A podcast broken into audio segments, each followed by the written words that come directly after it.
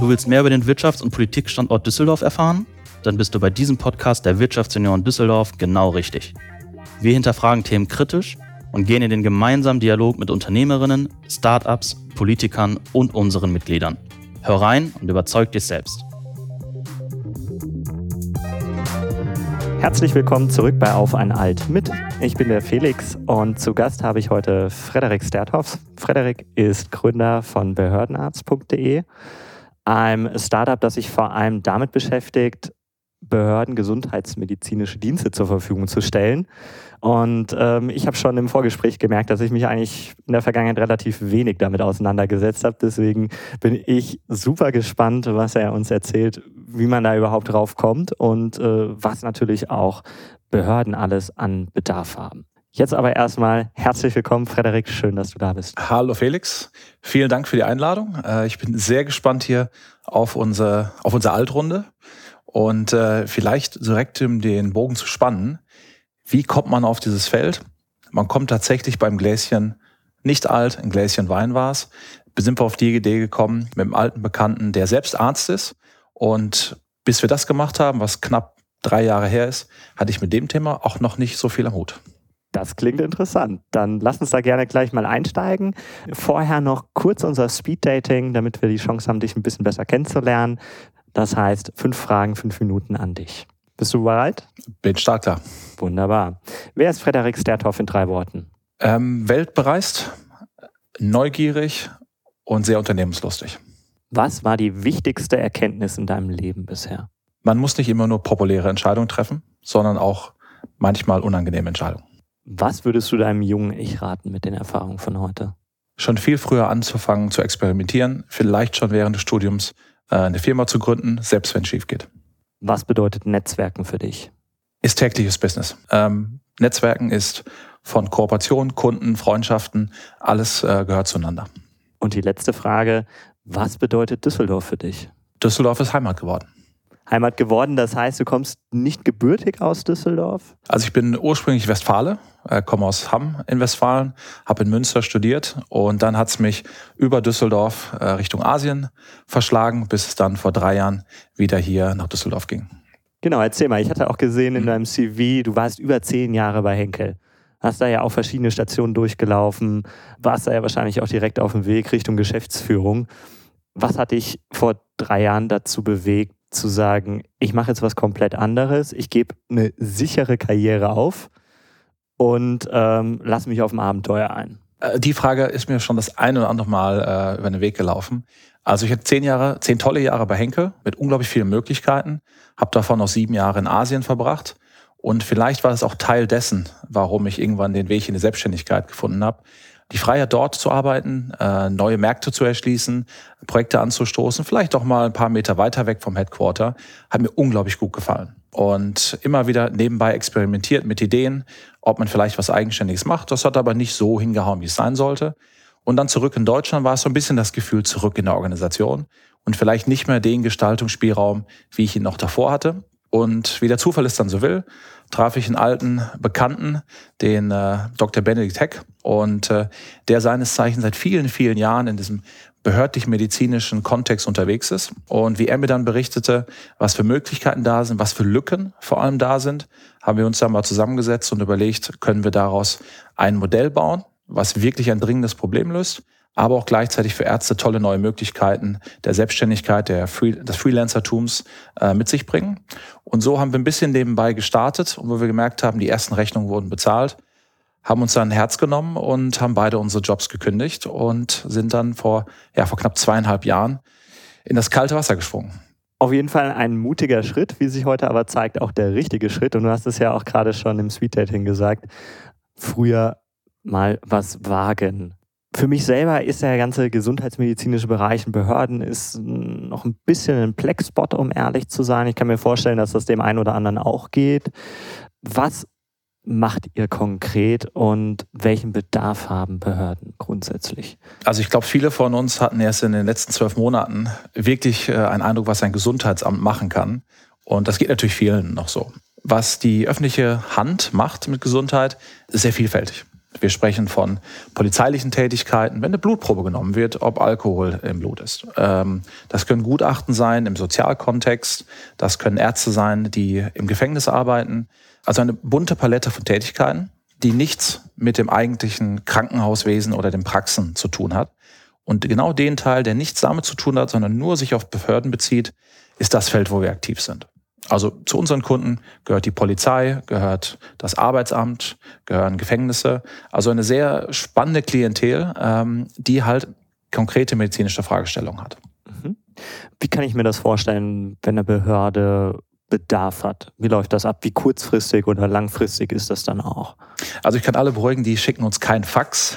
Das, äh, äh, da muss ich sagen, haben wir ähm, wirklich gemerkt, dass die Behörden super flexibel, super aktiv äh, sind, gerade bei kurzfristigen Themen. Also wir haben zum Beispiel Polizei und auch Sicherheitskräfte, haben immer mal wieder Bedarf, Ärzte mit bei ihren Einsätzen dabei zu haben. Das können Festnahmen sein, das können aber auch Routinekontrollen oder Verkehrskontrollen sein, dass teilweise ein Arzt, der eingeplant war, kurzfristig ausfällt. Das könnte der Amtsarzt sein, das könnte ein Arzt der Polizei sein. Und so fragen die an, das kann innerhalb von drei Stunden sein. Wir brauchen heute Abend einen Arzt. Das kann mit Blick auf drei Wochen sein. Und ähm, wir haben es geschafft, jetzt ein Netzwerk aufzubauen, wo Ärzte ihre Zeit, die sie Verfügung haben, uns quasi anbieten. Und wir schicken Anfragen der Behörden. Wir sammeln die, schicken die raus an unsere Ärzte und dann nach einem Art First Come, First Serve, natürlich nur die entsprechend qualifiziert sind. Und dann vermitteln die die Ärzte und dann kann es ganz schnell gehen. Und dann sind die Ärzte auf dem Weg und unterstützen die behördlichen Aufgaben. Wie lange braucht ihr im Schnitt für so eine Vermittlung? Ähm, also wir hatten heute, das kann teilweise nur zwei Minuten dauern. Es kommt eine Nachricht rein, automatisch wird dies an den gesamten Verteiler, der relevant ist, geschickt. Und wer als erstes antwortet, ähm, das kann nach zwei Minuten sein. Das heißt, äh, was ich hier spannend finde, ist ja das, was ja nicht nur im gesundheitsmedizinischen Bereich, sondern generell Fachkräfte ja just in time zu vermitteln, das macht ihr ja, weil das ist ja auch in ganz vielen anderen Bereichen, wenn wir jetzt mal aus dem Arztbereich weggehen, ja. vor allem eigentlich auch ein Bereich, der nicht so flexibel normalerweise von außen scheint und nicht so spontan. Ähm, wenn ich das jetzt mal mit äh, Recruiting-Agenturen oder so vergleiche, das sind ja oft dann doch lange Prozesse mhm. und Vorselektionsgespräche. Auch wenn ich als Unternehmen eigentlich jetzt einen akuten Bedarf bei einem Projekt habe. Wirst du wahrscheinlich noch aus deiner Zeit von Henkel kennen, wenn dann ja. so ein Projektteam zusammengestellt werden muss. Das sind ja manchmal auch Themen, die über Wochen sich ziehen. Und ihr habt es hingekriegt, ähm, hier eigentlich zwei Zielgruppen, das sind ne, Behörden mhm. und Ärzte zusammenzubringen in der Geschwindigkeit. Äh, ganz genau. Und äh, was für uns spannend bei dem Thema war, was auch viel Vorarbeit gekostet hat, wir mussten verstehen, was genau beinhalten diese Tätigkeiten. Weil es gibt verschiedene Formulare, die müssen ausgefüllt werden. Es gibt auch ähm, eine Art Vorbereitung. Was erwartet jemand? Ist das eine Situation, die sicherheitsbezogen ist, also dass man vielleicht auch mit der Polizei arbeitet, dass das Umfeld jetzt nicht die medizinische Versorgung eines Kreuzfahrtschiffes ist. Ähm, dass man gut schult, dass diese Ärzte, die die Einsätze machen, dass die schnell, effizient geschult werden, dass wenn die Anfrage kommt und sie können los, super vorbereitet sind, das richtige Equipment dabei haben. Und das ist quasi die Arbeit, die wir im Hintergrund machen, wo wir die Ärzte, die bei uns im Netzwerk sind, schulen. Sie bekommen Material gestellt, so dass, wenn der Anruf kommt, Sie können sofort alles stehen und liegen lassen, um dann loszugehen. Und das ist quasi der Ansatz dahinter, dass wir wirklich Ärzte on Demand, wenn man das etwas äh, flapsig mal sagen darf, äh, hinbekommen haben. Was war so die größte Herausforderung? Du hast es gerade schon mal ein bisschen angeschnitten, aber was habt ihr für Erfahrungen in den letzten drei Jahren gemacht und was würdest du rückblickend sagen, äh, war so die größte Herausforderung? Wie seid ihr damit umgegangen? Also ich denke, die größte Herausforderung ist immer, dass wir als Team äh, und gerade bei der Erweiterung des Teams, dass wir die richtigen Mitarbeiter finden. Wir haben am Anfang mit den Kunden gute Erfahrungen gemacht, haben da sind da wirklich offene Türen eingelaufen. Wir haben auch viele Ärzte gefunden, die Spaß hatten in der Tätigkeit. Aber wenn man von diesen ersten Erfolgserlebnissen dann den nächsten Schritt gehen muss, man stellt die ersten Mitarbeiter ein, man muss gucken, dass das passt bei einem kleinen Team, das kennst du von deiner Firma auch. Das muss gut passen, die Chemie muss stimmen und da war natürlich nicht jede Anstellung ein Volltreffer, aber das haben wir über die Zeit mittlerweile ganz gut hingekriegt. Aber es bleibt konstant das Thema, gute Leute für das Team zu gewinnen, weil wir sind auch noch eine kleine Firma. Also sprich müssen wir auch darum kämpfen, dass smarte Leute zu uns kommen, Spaß haben, mit uns zu arbeiten. Und äh, ich glaube, das ist konstant die größte Herausforderung. Wie groß seid ihr jetzt? Wir haben aktuell äh, zehn Mitarbeiter. Äh, das ist eine Mischung aus Ärzten und Nichtärzten. Also die Nichtärzte kümmern sich um die gesamte Kommunikation mit dem Netzwerk, kümmern sich auch um den Vertrieb, aber auch vor allem um die Besetzung der einzelnen Aufträge. Die Ärzte selbst sind entweder im Einsatz bei den Behörden oder schulen die anderen Ärzte, sodass wir konstant ein gut ausgebildetes Netzwerk haben. Worauf legt ihr besonders Wert beim Recruiting, wenn ihr einstellt? Was habt ihr früher vielleicht anders gemacht äh, wie jetzt?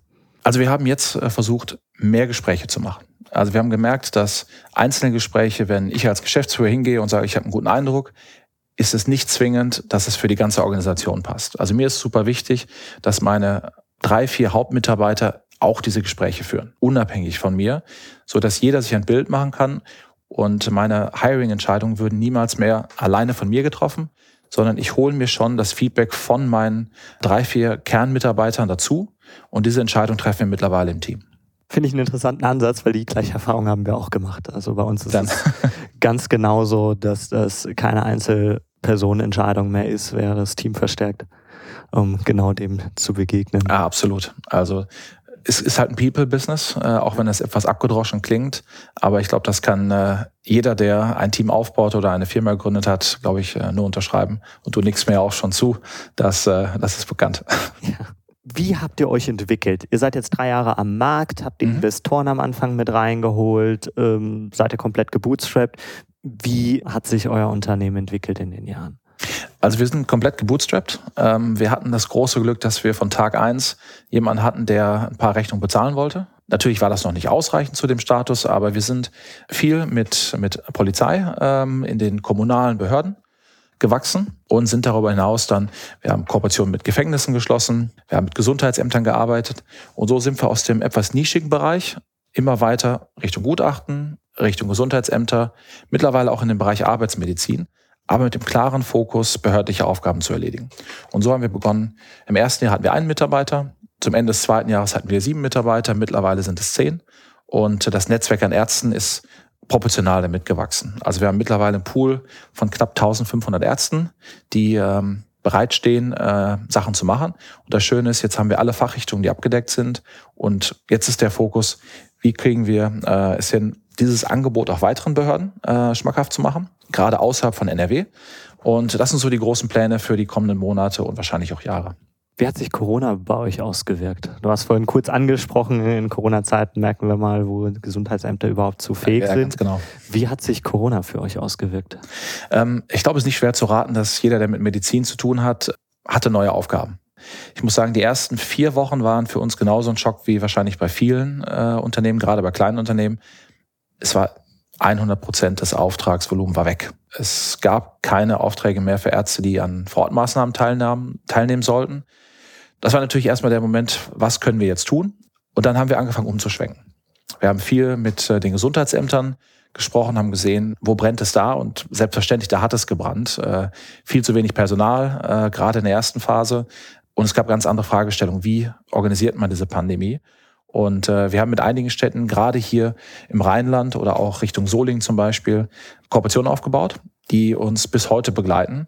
Und so konnten wir in dem Bereich wachsen, bis zum Jahresende auch unser ursprüngliches ähm, Geschäftsfeld wieder etwas aufgewacht ist. Zudem haben wir uns natürlich auch an Maßnahmen wie Testung äh, beteiligt. Äh, gerade wenn das bei behördlichen Einrichtungen gewünscht war, waren wir da äh, mit am Ball. Also von daher absolut definitiv mehr Chancen, aber auch der ein oder andere Einschlag, den wir so natürlich äh, nicht erwartet hätten. Cool, also das heißt Corona für euch ja in dem Fall dann nach hinten raus ein Booster auch ja, für die Zukunft. Ich glaube, kann man so sagen. Aber natürlich die gleichen persönlichen Einschränkungen, die haben wir, glaube ich, alle mitgespielt. Aber auf jeden Fall haben sich neue äh, Themen für uns aufgetan.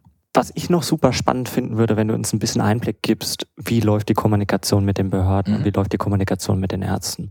Weil als Außenstehender na, ist es oft sehr schwierig, wenn ich jetzt über mich dran denke, ich will einen Termin in einer Arztpraxis haben. Mittlerweile gibt es zwar diverse Apps und mhm. so, aber ansonsten Mail-Kommunikation läuft meistens ins Leere, auch wenn auf der Webseite mal eine E-Mail-Adresse angegeben ist.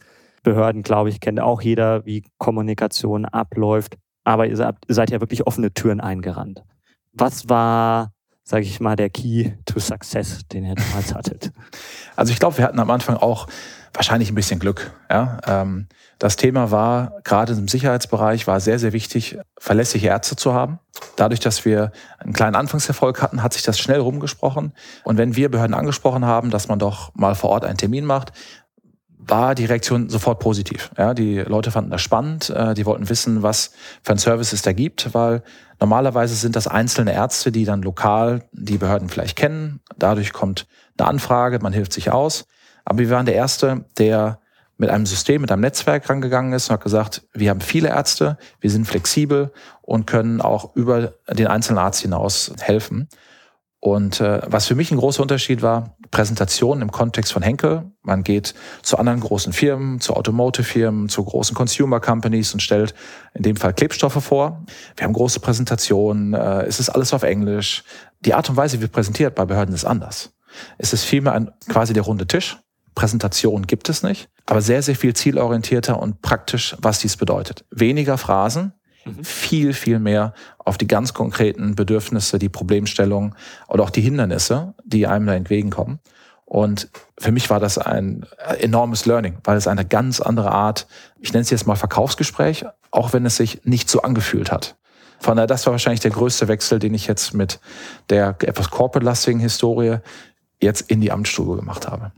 Das ist ja interessant. Also in den Gesprächen mit den Behörden merkt man dann doch, dass eine sehr hohe Lösungsorientierung und auch eine Bereitschaft ist, da für neue Wege mhm. zu gehen. Äh, kann ich nur unterstreichen. Ähm, das Lustige ist, viele der, der Mitarbeiter dort wissen genau, wo die Haken sind, welche Dinge auch vielleicht nicht einfach umsetzbar sind, weil es gibt auch Regularien, die ja auch durchaus ihre äh, Berechtigung haben. Und ähm, aber es gibt ein großes Interesse, auch neue Wege zu gehen. Ja? Und das haben wir äh, öfter gemerkt, weil auch dort die neue Generation von Mitarbeitern hat andere Vorstellungen als die ältere Generation. Und auch diesen Wechsel merkt man. Und äh, da hatten wir äh, eine Menge interessanter Ansprechpartner gefunden, die einfach auch neue Themen durchsetzen wollten. Auch jetzt mit Corona. Personalmangel war da, ist ein Rückstau von Themen. Da wollte man einfach Lösungen finden, die vielleicht schneller gehen, als das äh, im normalen Prozess war. Und ähm, so konnten wir äh, hier und da einen Fuß in die Tür kriegen. Lass uns mal ein bisschen in die Zukunft schauen. Mhm. Wenn wir fünf Jahre jetzt weiterschauen, wo siehst du ähm, ja, behördenarzt.de? Aktuell sind wir sehr, sehr stark in, in NRW, in Niedersachsen. Also dass Behördenarzt bei allen Behörden, die medizinische Fragestellungen haben, top of mind ist. Dass dort die Möglichkeit, dieses über uns, über unser Netzwerk abzubilden, dort Lösungen zu finden und das in ganz Deutschland oder vielleicht auch in andere europäische oder angrenzende Länder hinaus, dass wir da einen Wiedererkennungswert haben und entsprechend da auch der Partner sind. Neben den rein behördlichen Tätigkeiten sehen wir uns natürlich auch in, in der Arbeitsmedizin. Ja, die Arbeitsmedizin ist ein sehr, sehr spannendes Feld, was auch gerade behördlich sehr wichtig ist und durch die Pandemie nochmal sichtbarer geworden ist. Ja, der Arbeitsmedizinmarkt ist ein Markt, der durchschnittliche Arbeitsmediziner ist Mitte 60, der ist quasi in Rente.